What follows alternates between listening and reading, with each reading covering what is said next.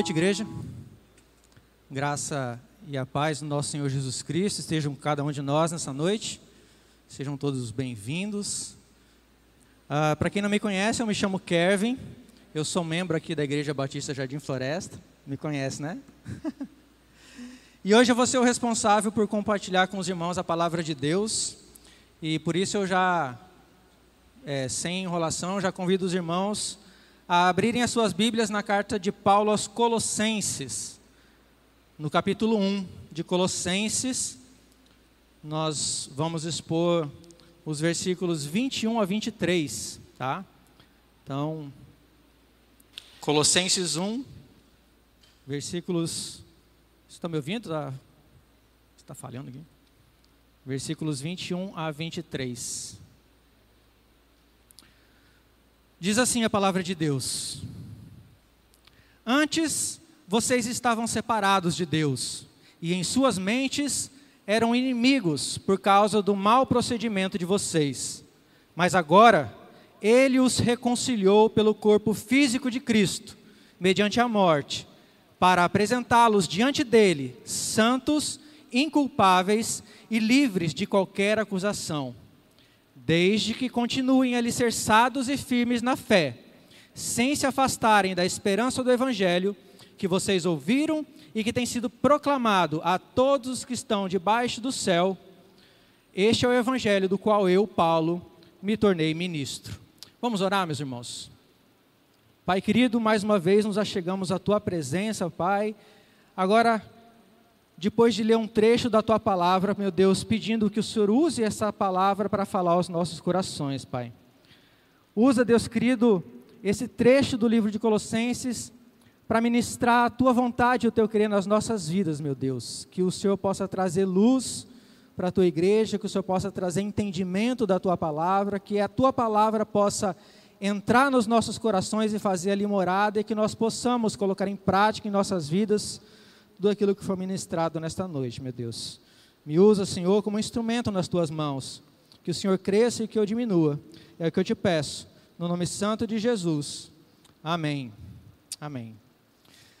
Meus irmãos, quem me conhece, de fato, sabe que eu gosto muito de filme. Eu sou apaixonado por filme. E existe um filme antigo, e eu pensei ou não se eu falaria sobre esse filme, porque esse filme vai provavelmente revelar a minha idade. Mas existe um filme que é de 1985, que passava na sessão da tarde, eu nem sei se tem sessão da tarde hoje ainda. E eu gostava muito. É, o nome do filme é Inimigo Meu. Eu não sei se alguém aqui já assistiu, provavelmente não, porque eu só vejo rostos jovens aqui, né?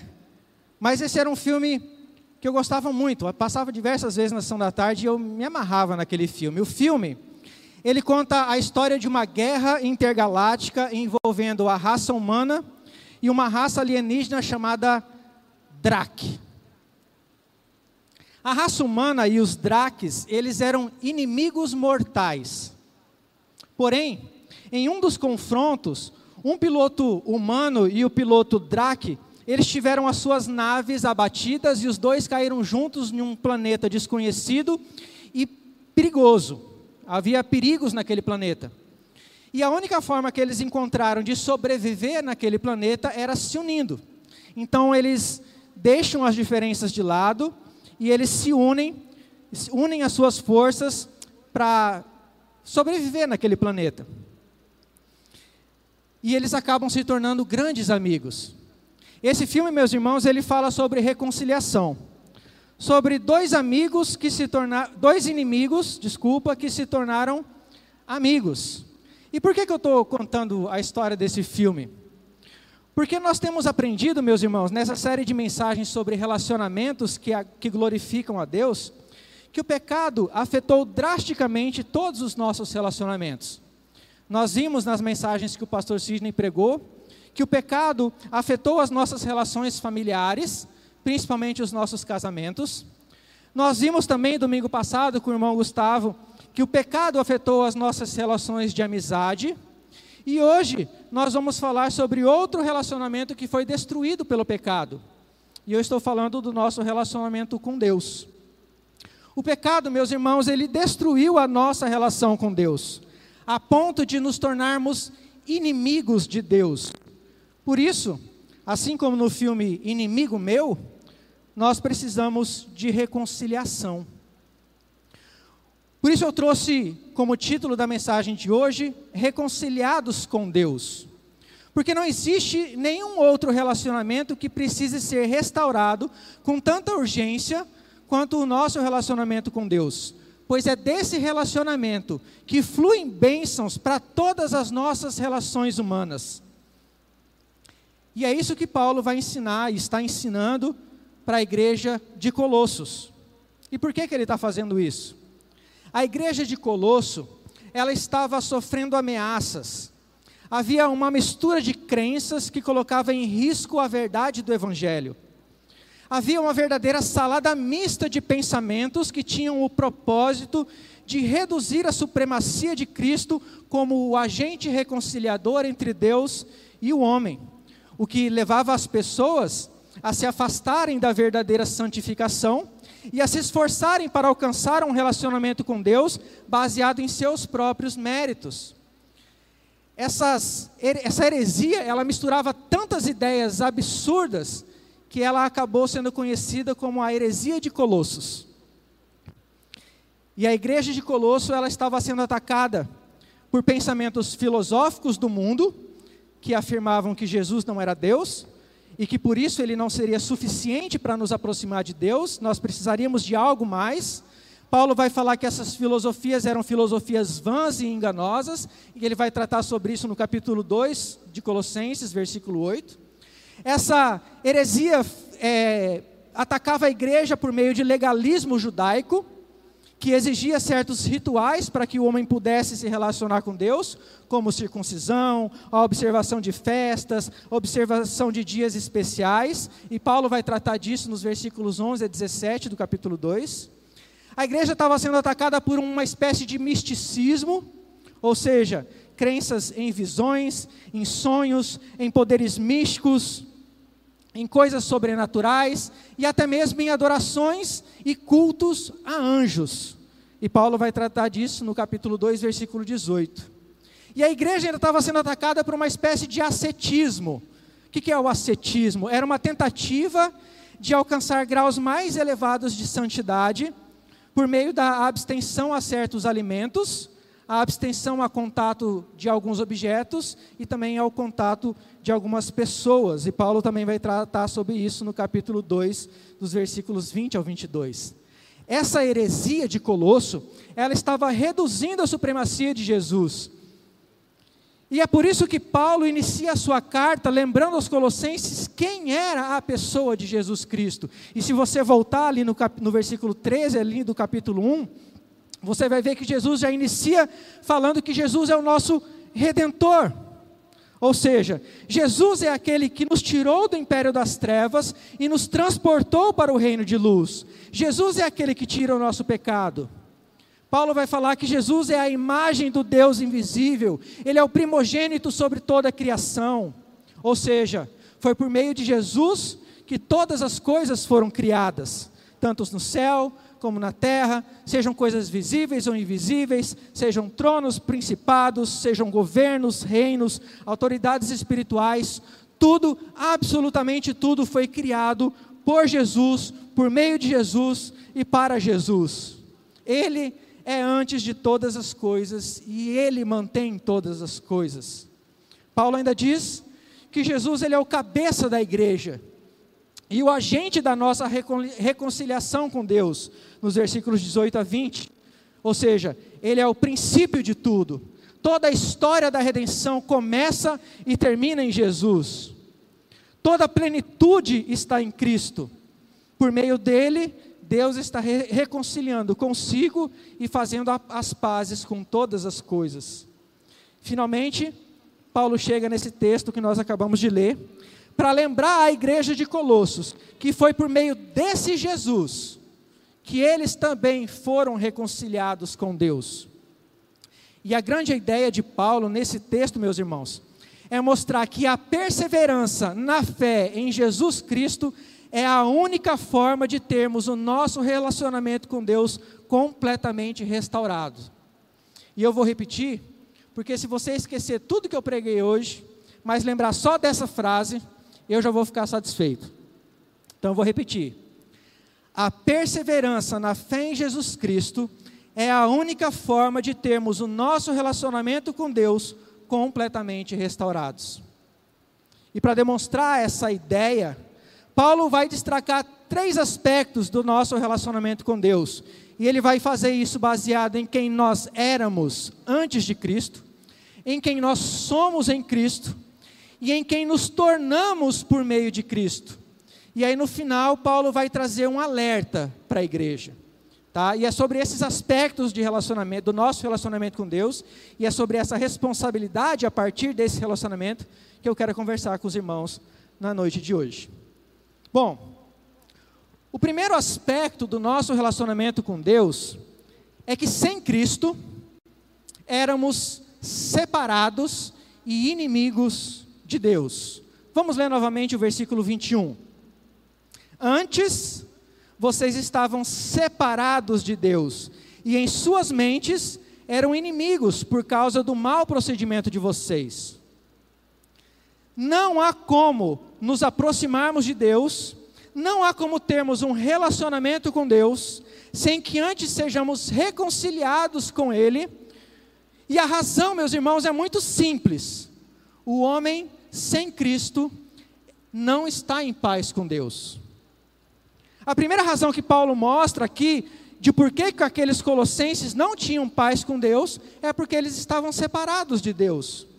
Algumas traduções vão dizer que eles eram estranhos. E Paulo não está dizendo que eles eram pessoas esquisitas, né? Aquele povo ali é meio estranho, né? Não é isso que Paulo está dizendo. Ele está falando que eles eram separados. O que significa que eles não tinham conhecimento de Deus, eles estavam longe de Deus, eles estavam longe da promessa de Deus, eles estavam sem esperança e sem Deus no mundo, eles eram estranhos a Deus. Era o mesmo retrato que Paulo já havia dito para a igreja de Éfeso.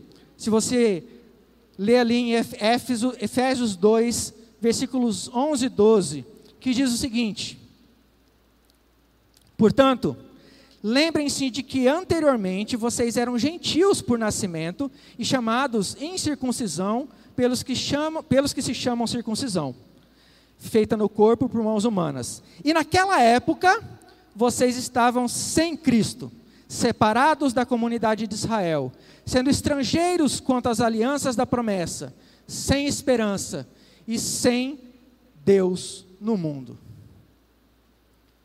A segunda razão que Paulo mostra por que, que aqueles irmãos de Colossos não tinham um relacionamento com Deus é porque eles eram inimigos. Por causa dos seus pensamentos e de suas más ações, eles eram inimigos de Deus. Havia uma inimizade entre eles e Deus. E por que, que havia isso? Porque o pecado nos torna inimigos de Deus. A palavra inimigos mostra que antes da reconciliação havia no coração e na mente dos colossenses uma hostilidade, um ódio a Deus e a Sua palavra.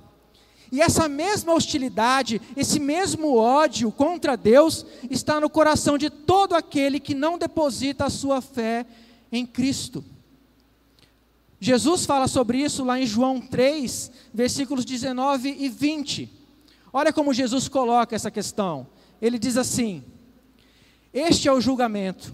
A luz veio ao mundo, mas os homens amaram as trevas e não a luz porque as suas obras eram más.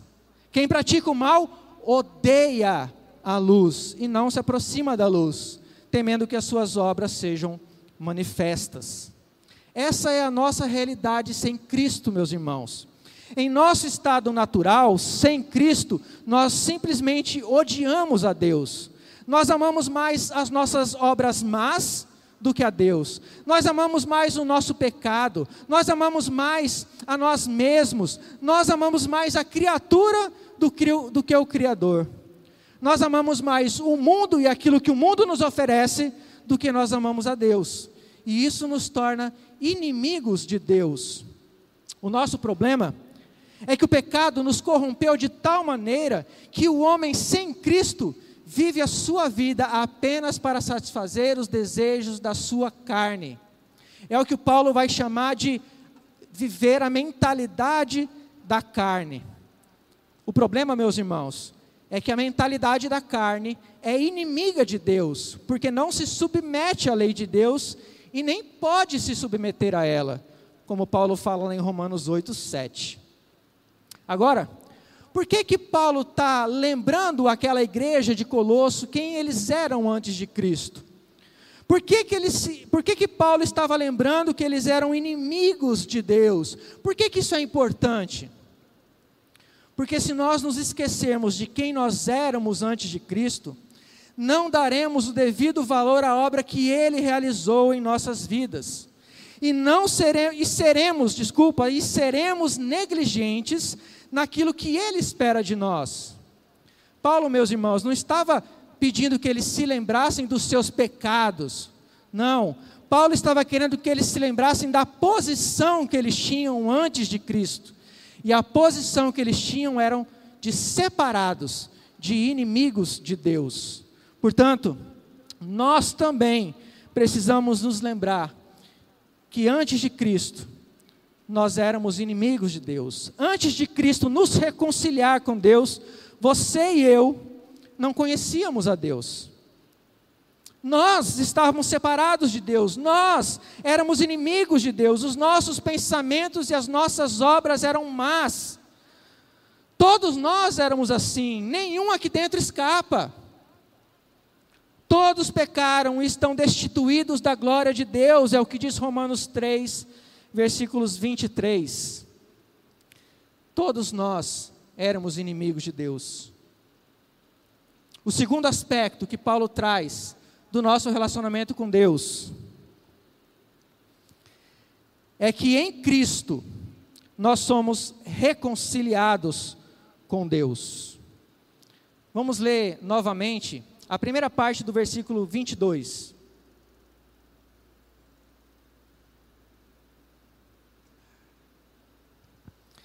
Mas agora, ele os reconciliou pelo corpo físico de Cristo mediante a morte. Meus irmãos, olha o que Paulo está fazendo aqui. Paulo chamou aquela igreja para olhar para quem eles eram antes. E agora ele está chamando aquela igreja para olhar quem eles eram agora. Paulo faz eles perceberem a posição que eles ocupam agora em Cristo. Antes, inimigos de Deus. Agora, reconciliados com Deus. Olhem, meus irmãos, a grandiosidade disso. Prestem atenção nisso aqui. Nós nos tornamos inimigos de Deus. Essa é a nossa obra. Essa é a nossa participação na obra de redenção. A nossa participação na obra de redenção é que nós entramos com o pecado. Nós fizemos isso. Deus precisa nos redimir porque nós pecamos. O nosso pecado nos afastou de Deus. Mas Deus, quem era Deus? A parte que foi ofendida, a parte que sofreu desonra, aquele que foi rejeitado, aquele cuja palavra foi desobedecida. Ele toma a iniciativa de, nos reconciliar consigo mesmo. O que Paulo está nos mostrando aqui é que não é o homem quem busca a Deus, é Deus quem busca o homem. Nós fugimos de Deus o tempo todo por causa do nosso pecado. Nós vimos isso na mensagem que o pastor pregou, quando ele fala lá do jardim do Éden. Quando Adão e Eva pecaram, eles não buscaram a Deus para se reconciliar com Deus, eles não buscaram o socorro de Deus, eles fugiram de Deus, eles se esconderam de Deus. Todos nós somos assim. Foi preciso Deus ir ao encontro deles. Deus procurou eles. É Deus quem promove a nossa reconciliação com Ele mesmo. É Deus quem vai ao nosso encontro. É Deus quem nos chama e nos atrai até Ele. Isso é, é graça, meus irmãos. Isso é graça do início ao fim. Por quê? Porque nós merecíamos a ira de Deus. Mas ao invés dele derramar a sua ira, ele providencia um meio para nós nos reconciliarmos novamente com Ele. E é Deus que faz isso. Olha como Paulo fala sobre isso lá em 2 Coríntios 5,18 ele diz assim: tudo isso provém de Deus, que nos reconciliou consigo mesmo por meio de Cristo e nos deu o ministério da reconciliação. Esse é o nosso Deus, meus irmãos. Esse é o nosso Deus. Ele toma a iniciativa de se reconciliar conosco. Ele faz isso porque nós éramos inimigos, nós não buscávamos a Deus. E saber, meus irmãos, que ainda assim Deus nos busca, Deus busca se reconciliar conosco, é algo maravilhoso, é algo que precisa nos encher de alegria. A palavra reconciliados significa aquela, que aquela inimizade que havia entre Deus e o homem não existe mais. E isso me lembra de uma lição que eu aprendi com meu pai quando eu ainda era jovem, e eu já mostrei na ilustração do início que eu sou já antigo, né? Mas quando eu era jovem, e vocês podem perceber pela minha estrutura física, eu nunca fui alguém preparado para me defender fisicamente de ninguém certo? Sempre fui baixinho, magro. Hoje eu estou barrigudo, mas sempre fui baixinho, magro. Então, se alguém quisesse brigar comigo, a única coisa que eu sabia fazer era correr, certo? E no condomínio, no condomínio onde eu morava, tinha um outro jovem, um pouco mais velho que eu, bem mais alto que eu, o que não é muito difícil, mas bem mais forte que eu também. E esse jovem, ele simplesmente não foi com a minha cara. Ele me odiava. Ele era meu inimigo. E um dia, alguns amigos em comuns lá do condomínio me, chegaram perto de mim e falaram: Olha, fulano disse que vai te pegar essa noite, que ele vai te bater. E eu, como não sou bobo, fiquei em casa. E contei para meu pai por que, que eu não desci para brincar com os meus amigos. Contei para meu pai. E aí meu pai me deu a seguinte lição: A melhor maneira de destruir um inimigo é tornando-se amigo dele. Portanto, faça tudo o possível para fazer o bem para ele, para demonstrar amor a ele, porque daí ele não vai ter motivo para odiar você. E foi isso que eu fiz. Primeira vez que eu encontrei ele de novo, ele estava vestido com a camisa do Flamengo, e eu já cheguei, e aí, flamenguista? Né? Já puxei logo o assunto com algo que ele gostava, e comecei a estreitar o meu relacionamento com ele. Acabou que nós nos tornamos bons amigos, houve uma reconciliação. E foi exatamente isso que Deus fez. Deus rompe a barreira que nos separava. Ele se revela a nós. Nós não o conhecíamos, agora ele se revela a nós. Ele destruiu aquela inimizade e ele cela a nossa paz. E ele, meus irmãos, não apenas nos transformou, ele não apenas transformou a nossa relação de inimigos para amigos, mas ele transformou a nossa relação de inimigos para filhos, para uma relação de filiação. Você já parou para pensar nisso? Deus olha para você e vê um inimigo em potencial. E além de perdoar o seu pecado, ele ainda te adota? Ele ainda te recebe como filho? Isso é maravilhoso, meus irmãos. Esse é o nosso Deus. Antes inimigos, agora filhos. E ele faz tudo isso, e ele fez tudo isso, como o irmão Gabriel cantou, quando nós ainda éramos os seus inimigos. Deus demonstra o seu amor por nós, providenciando a nossa reconciliação com Ele, quando ainda éramos pecadores. É isso que Paulo fala em Romanos 5,8. E Deus faz isso por meio do corpo físico de Cristo, mediante a morte. Paulo, aqui, quando ele diz isso, ele está combatendo aquela filosofia vã que havia se infiltrado na igreja de Colossos, que ensinava que Jesus não era verdadeiramente humano. Quando Paulo usa a expressão corpo físico de Cristo, ele mostra que a morte de Jesus foi uma morte real e física. Jesus morreu fisicamente. Eu me lembro de quando Batman olha para Superman e fala: Você sangra, pois você vai sangrar. Né?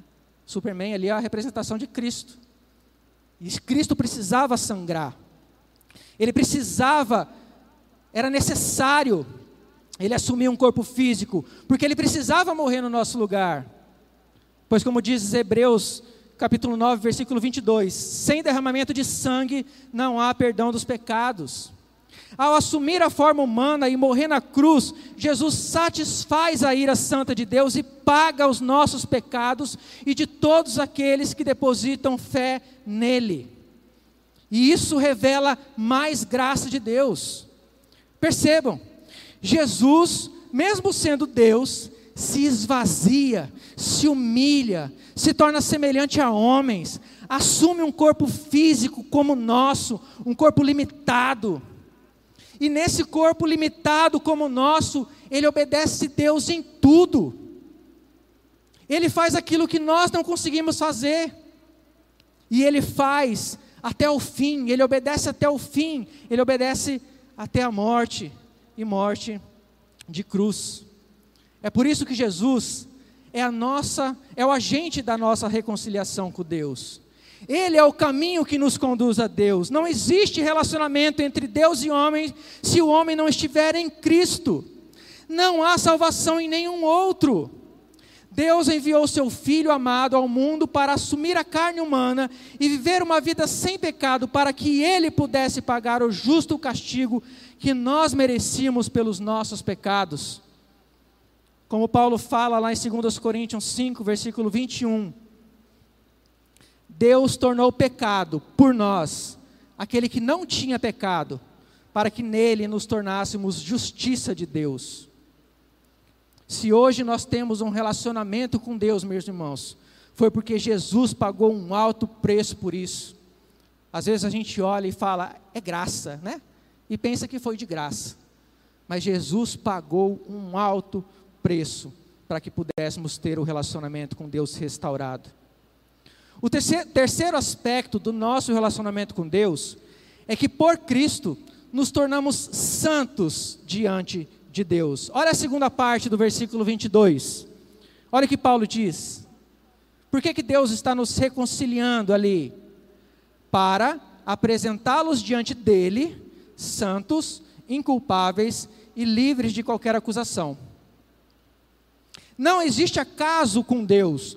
Tudo que Deus faz tem um propósito, e Deus está reconciliando a igreja de Colossos por um propósito. E o motivo dessa reconciliação é que é para que aquela igreja fosse apresentada diante de Deus santos, inculpáveis e livres de qualquer acusação. E o que, que significa isso? Santo. Santo significa literalmente separado.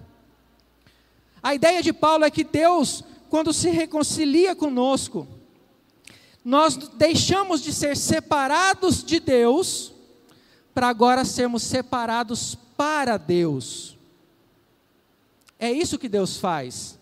Deus pega uma massa podre, Deus pega um vaso sujo, Deus pega um, pega um pecador miserável, miserável como eu e você, e Ele faz uma transformação completa e nos transforma em criaturas completamente novas e úteis para Ele.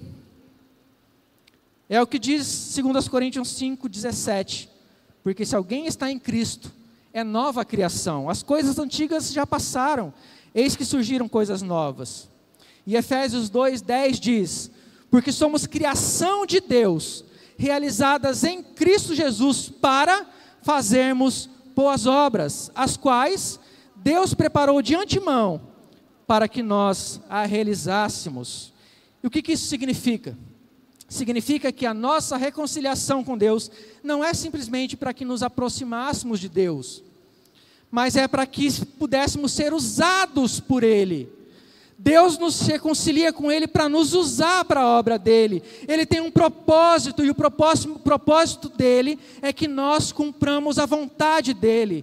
E infelizmente, meus irmãos, tem muitas pessoas que até querem a salvação, desde que elas possam viver a vida delas do jeito delas. Elas até falam assim: Jesus me leva para o céu, mas deixa eu viver nessa terra do jeito que eu quiser.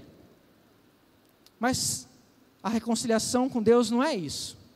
Jesus não morreu numa cruz para que você viva da forma como você quiser. Jesus não foi traído, chicoteado, cuspido para que você tenha uma vida, um conforto pessoal na vida. Jesus não carregou sobre si os seus pecados para atender às suas conveniências e os seus caprichos. Jesus não bebeu todo o cálice da ira de Deus para que você viva para você mesmo, para que você realize os seus sonhos, para que você realize os seus projetos. Jesus suportou tudo isso, meus irmãos, para que você viva para Ele. É isso que que está escrito lá em Tito 2, quando ele diz que Tito 2, versículo 14, quando ele diz que Jesus se entregou por nós a fim de nos remir de toda maldade e purificar para si um povo particularmente seu, dedicado à prática de boas obras. E aí eu pergunto: você tem vivido uma vida dedicada a Cristo? Você tem vivido uma vida dedicada a Cristo? Meus irmãos, a maioria das pessoas se dedica a algo que gostam, que desejam, que valorizam muito. Pessoas se dedicam para obter sucesso, dinheiro, fama. Elas dedicam sua vida, seu tempo, seus esforços para algo, para algo ou alguém que elas julgam especial. E você tem dedicado a sua vida a quê ou a quem? Deus nos reconciliou com ele para que vivamos a vida dedicados a ele precisamos viver as nossas vidas dedicadas a Deus. Paulo ainda diz que nós seremos apresentados diante de Deus inculpáveis, ou seja, sem mancha, sem defeito. Isso, isso significa que nenhuma mancha do pecado é vista mais em nós. Somos completamente lavados pelo sangue do Cordeiro. Fomos completamente limpos. Deus, ao nos reconciliar com Ele, tira todas as nossas culpas. Por fim, Paulo diz que nós seremos apresentados diante dele livres de qualquer acusação. Qual a ideia de Paulo aqui? A ideia é que no momento em que Jesus, desculpa, no momento em que nós cremos em Jesus, Deus imputa sobre ele todos os nossos pecados. E ao mesmo tempo, ele imputa sobre nós a justiça de Cristo. É por isso que não estamos mais debaixo de condenação. É por isso que ninguém mais pode nos acusar diante de Deus. Como Paulo fala em Romanos 8:1, não há condenação para os que estão em Cristo Jesus. Ou como ele diz em Romanos 8, 33 e 34: Quem fará acusação contra os escolhidos de Deus? É Deus quem os justifica. Quem os condenará? Foi Cristo que morreu. E mais, ressuscitou e está à direita de Deus e também intercede por nós. E em Romanos 5:1, ele diz: Tendo sido, pois, justificados pela fé, temos paz com Deus, por nosso Senhor Jesus Cristo. Isso significa que se você está em Cristo, o diabo não pode mais te acusar. Satanás não pode mais fazer nenhuma acusação contra aqueles a quem Cristo reconciliou. E agora eu quero que você olhe para a sua vida. Será que você é de fato santo, inculpável e livre de qualquer acusação? Será que o diabo não tem realmente do que te acusar diante de Deus? Talvez você seja como eu, que se olha no espelho e percebe o quão longe está da santidade, o quão longe está de estar sem culpa, sem qualquer defeito.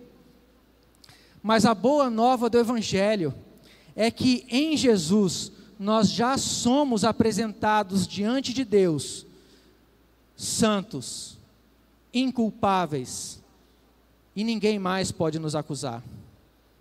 Porque nós só podemos nos, nos nós só podemos nos reconciliar com Deus, porque quando Deus olha para nós, Ele não vê mais a nossa retidão, Ele vê a retidão de Jesus. Jesus, Ele só não olha para você e te destrói, porque ele vê Cristo em você. E isso é maravilhoso. O problema, meus irmãos, é que isso é como Deus vê, não é como nós somos de fato ainda. É o famoso já e o ainda não de Deus. Nós já somos santos, mas ainda não. Nós já somos inculpáveis, mas ainda não. Nós só seremos plenamente santos e plenamente inculpáveis quando Jesus voltar e transformar esse corpo que se corrompe, que peca, num corpo incorruptível. Mas a vontade de Deus é que ainda nesse corpo, ainda durante essa caminhada, nós nos tornemos cada dia mais santos, nós nos tornemos cada dia mais parecidos com Cristo. É por isso que, apesar de nós já sermos apresentados diante de Deus como santos, ainda precisamos nos esforçar para sermos santos, Pois sem santidade ninguém verá a Deus, é o que diz Hebreus 12, versículo 14. E isso, meus irmãos, é a chamada progress... santidade progressiva. Paulo estava falando lá para os colossenses: olha, olhando para uma santidade posicional, vocês já são santos, vocês já estão em Cristo.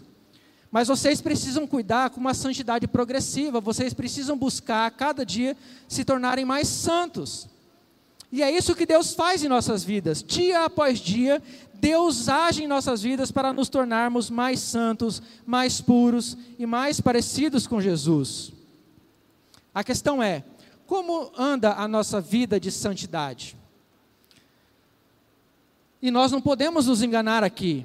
Deus quer que nós sejamos santos. A nossa vida precisa apresentar sinais de santidade progressiva.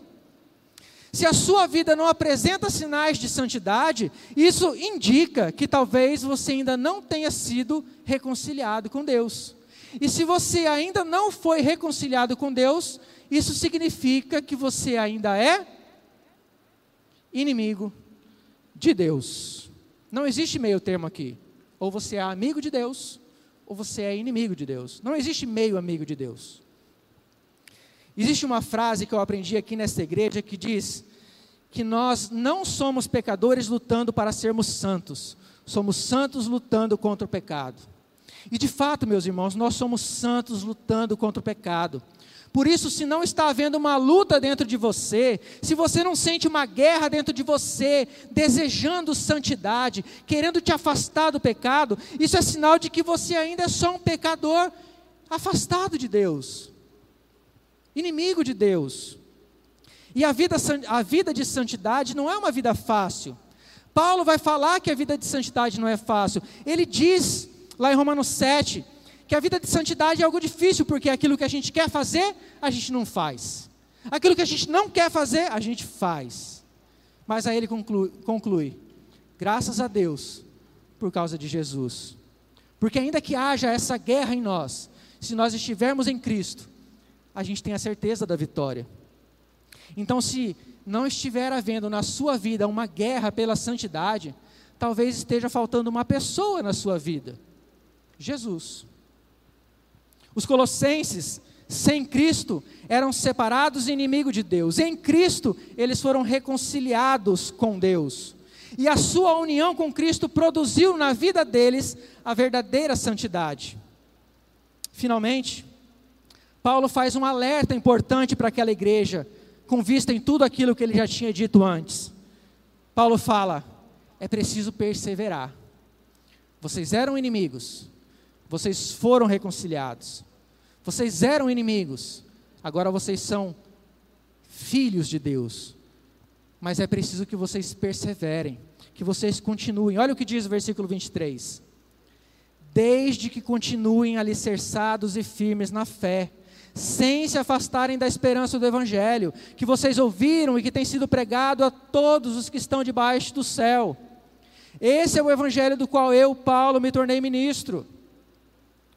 Paulo está escrevendo para uma igreja que está sendo tentada a não mais confiar em Jesus, mas em confiar em outras coisas para a sua salvação. Ele deixa bem claro: a única maneira de você ter esperança na reconciliação é se você tiver uma fé verdadeira em Cristo até o fim. A igreja de Colosso estava abraçando aquela heresia que estava se infiltrando, e aos poucos eles estavam se afastando do verdadeiro evangelho de Cristo. Eles estavam acolhendo uma verdade que era, na verdade, uma fé falsa. O que Paulo está dizendo é que a fé deles deveria estar alicerçada e firmada apenas em Cristo e no seu Evangelho. E se você olhar as palavras alicerçar e firmar, você lembra que essas palavras são utilizadas na construção civil. Quando nós é, vamos construir uma casa ou um prédio, a gente precisa cuidar onde a gente coloca os alicerces, para que aquela casa fique firme. A gente precisa cavar fundo até encontrar um solo, um solo firme, uma rocha, para que aquela, casa não caia. Provavelmente Paulo aqui está lembrando daquela, daquelas palavras que Jesus havia dito que estão registradas lá em Mateus 7, versículos 24 a 27. Mateus 7, versículos 24 a 27, que diz assim: Portanto, quem ouve essas minhas palavras e as pratica, é como um homem prudente que construiu a sua casa sobre a rocha. Caiu a chuva, transbordaram os rios, sopraram os ventos e derramaram contra aquela casa, e ela não caiu. Por quê? Porque seus alicerces estavam na rocha. Mas quem ouve essas palavras e não as pratica, é como um insensato que construiu a sua casa sobre areia. Caiu a chuva, transbordaram os rios, sopraram os ventos e deram contra aquela casa, e ela caiu. E foi grande a sua queda. Paulo está lembrando as palavras de Jesus e a ideia é que o nosso relacionamento com Deus, a nossa reconciliação, as bênçãos dessa reconciliação só são reais em nossas vidas se a nossa fé estiver alicerçada e firmada em Jesus Cristo e no seu Evangelho. Se a sua fé estiver alicerçada e firmada em Cristo, ou seja, se você ouve a sua palavra e a coloca em prática, pode vir a tempestade que vier, pode vir a heresia que vier, pode vir todo o vento de doutrina, toda astúcia, toda esperteza de homens tentando te induzir ao erro. Você não vai ser enganado, você não vai ser abalado. Por quê? Porque a sua fé vai estar firmada em Cristo e no verdadeiro Evangelho. A sua esperança vai estar em Cristo. E a pergunta, meus irmãos, é: será que nós temos nos enganados? Será que nós temos colocado as nossas esperanças em filosofias vãs? E eu trouxe aqui, apenas para exemplo, algumas crenças atuais dos nossos tempos, que são frutos de filosofias vãs, enganosas, que, que são fundamentadas nas tradições dos homens, nos princípios deste mundo e não em Cristo. E eu espero que você não deposite a sua esperança em nenhuma dessas crenças. Ok? Primeiro, primeira crença: o universo e tudo que existe é apenas matéria e energia moldada ao acaso. Tudo é obra do acaso. Segundo, o homem não foi criado por Deus, é resultado de um processo evolutivo. São ideias que o mundo prega hoje. Nós somos obras, somos obras do acaso e somos um processo de evolução. Outra crença: a Bíblia não é a palavra de Deus, tampouco inspirada por Ele. E ainda que seja, ela precisa ser atualizada. Outro: o homem não é mau, é a sociedade que o corrompe. Essa daqui é a clássica. Mas a Bíblia disse que o homem nasce mal. Todos os desígnios do coração do homem são maus desde a sua meninice, é o que diz a palavra de Deus. Outra crença: Padrões morais não são absolutos. Se algo te faz feliz e te dá prazer e parece bom para a sociedade, tudo bem, ainda que isso contraria a palavra de Deus. E é por isso que tem muita gente correndo atrás dos seus prazeres, porque a sociedade aceita, está tudo bem. Se te faz feliz, está tudo bem. Outra, a busca pela autorrealização do homem, pelo prazer, são o sumo do bem da vida. A coisa mais importante do homem é buscar a sua própria felicidade. Nós já vimos aqui, Deus nos reconcilia com Ele, não para buscarmos a nossa realização, mas para buscarmos a, re, a realização da vontade dEle. Todas essas crenças, meus irmãos, contradizem a verdade do Evangelho e retiram de Cristo a supremacia. E a pergunta que eu faço é: você tem crido nessas coisas? E eu espero que não. Paulo, quando ele diz assim, ó, desde que vocês continuem, ele não está expressando dúvida.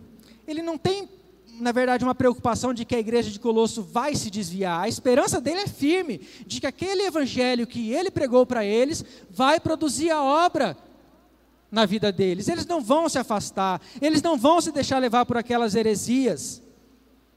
Algumas pessoas pensam que essa passagem está falando sobre a perda da salvação. Se você não permanecer, você perde a salvação. Mas não é isso que Paulo está falando aqui. O que Paulo está afirmando é que a permanência na fé é um sinal da salvação e não a causa dela. É exatamente o que o autor de Hebreus fala em Hebreus 3, quando ele diz assim: que nós precisamos, ele diz assim: contudo, irmãos, para que nenhum de vocês, desculpa, cuidado, irmãos, para que nenhum de vocês tenha um coração perverso e incrédulo, que se afaste do Deus vivo, pelo contrário, encorajem-se uns aos outros todos os dias durante o tempo que se chama hoje, de modo que nenhum de vocês seja endurecido pelo engano do pecado para que possam, passamos, pois passamos a ser participantes de Cristo, desde que, de fato, nos apeguemos até o fim à confiança que tivemos no princípio. Meus irmãos, quando, as, quando a palavra de Deus nos, nos dá esse tipo de aviso, ela considera que os verdadeiros cristãos, aqueles que depositam sua fé em Cristo, vão se apegar a essas verdades, vão obedecer a essas verdades. Não é como se existisse a possibilidade da gente não cumprir isso. Quem está em Cristo vai obedecer isso. Então, o objetivo de Paulo é mostrar que a, aos Colossenses que se eles estiverem alicerçados e firmes na fé em Jesus, se eles não se afastarem da esperança do Evangelho, é sinal de que de fato eles foram reconciliados com Deus. Então, eles não vão se deixar levar pelas, pelas heresias.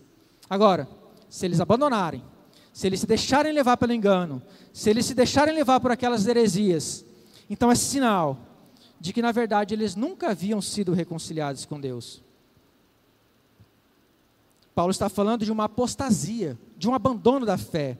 E eu não sei quantos aqui conhecem pessoas que se tornaram cristãs, que ouviram o Evangelho, que viveram uma vida de dedicação a Deus e de repente do nada desistiram, voltaram para trás, abandonaram tudo, voltaram a viver como viviam antes. Pessoas que deliberadamente abandonam a fé, rejeitam a Jesus, mudam de fé, não querem mais saber de Cristo. Eu conheço pessoas assim. Conheço até pastores que apostataram completamente da fé. E a pergunta: eles perderam a salvação? Não. Não. João explica isso dessa forma, lá em 1 João 2,19. Presta atenção aqui. 1 João 2,19 diz assim: Eles saíram do nosso meio, mas na realidade não eram dos nossos. Pois se fossem dos nossos, teriam permanecido conosco. O fato de terem saído mostra que nenhum deles eram dos nossos.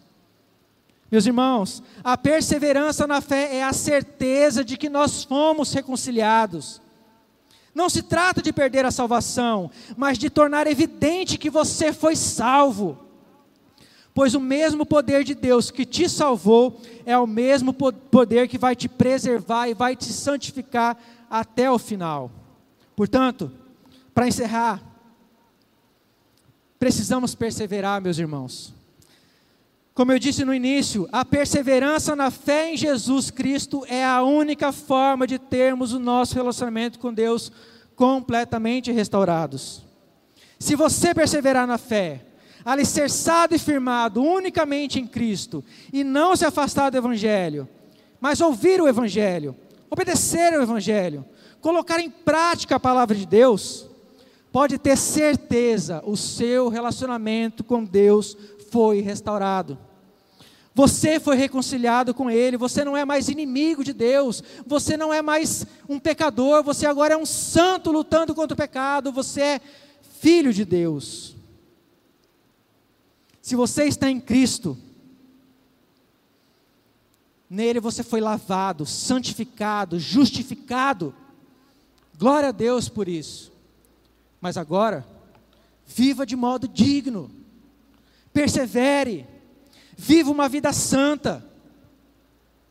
E talvez tem alguém aqui nessa noite que esteja ouvindo essa mensagem e ainda não tenha entregado a sua vida a Jesus.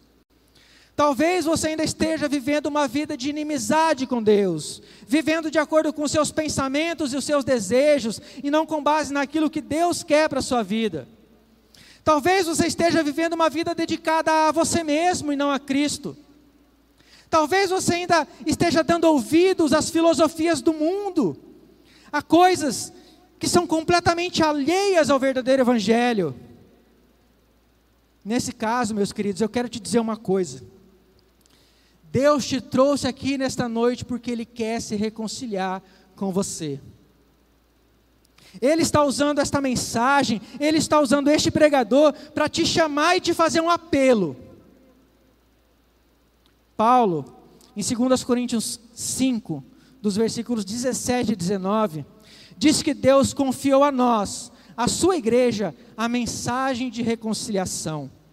Por isso, usando as palavras de Paulo, ele diz assim: Eu suplico a vocês, reconciliem-se com Deus, arrependam-se. Arrependam-se dos seus maus caminhos, arrependam-se da sua forma de viver, arrependam-se de estar longe de Deus, arrependam-se de ser inimigos de Deus e se voltem para Jesus, entreguem a sua vida para Cristo. E façam isso hoje. E eu finalizo trazendo aos irmãos a seguinte lembrança: aquele que começou a boa obra em vocês, vai completá-la até o dia de Cristo Jesus. Amém, igreja? Amém. Vamos orar? Vamos orar. Pai querido, obrigado, Senhor, pela obra maravilhosa que o Senhor realizou nas nossas vidas. Éramos completamente alheios ao Senhor, inimigos do Senhor, inimigos da tua palavra, inimigos do teu querer, mas ainda assim o Senhor nos amou. O Senhor nos amou tanto que enviou o seu filho para que morresse no nosso lugar. Pai, muito obrigado. Nós não merecíamos tão, tamanho amor, Senhor. Nós somos gratos e pedimos perdão, Senhor, se muitas vezes não vivemos de modo digno dessa reconciliação que o Senhor fez conosco por meio de Cristo, por meio, por meio da morte por meio do corpo de Cristo na cruz, Senhor. Nos perdoa, Pai. Nos perdoa nas vezes em que buscamos viver a nossa vida da forma como nós queremos e não, e não do modo como te agrada, Senhor. Nos ajuda, Pai, a cada dia caminharmos mais próximos de Ti. Nos ajuda a cada dia nos tornarmos mais santos. Sabemos que diante de Ti o Senhor já nos vê como santos, inculpáveis. Não há acusação para aqueles que estão em Cristo Jesus mas sabemos que o Senhor espera de nós que vivamos de acordo com essa realidade, Senhor. Nos perdoa se não estivermos vivendo assim, Pai. Que Teu Espírito Santo possa nos ajudar, Pai, nas nossas falhas e nas nossas limitações. É o que nós te pedimos, Senhor. No nome santo de Jesus. Amém.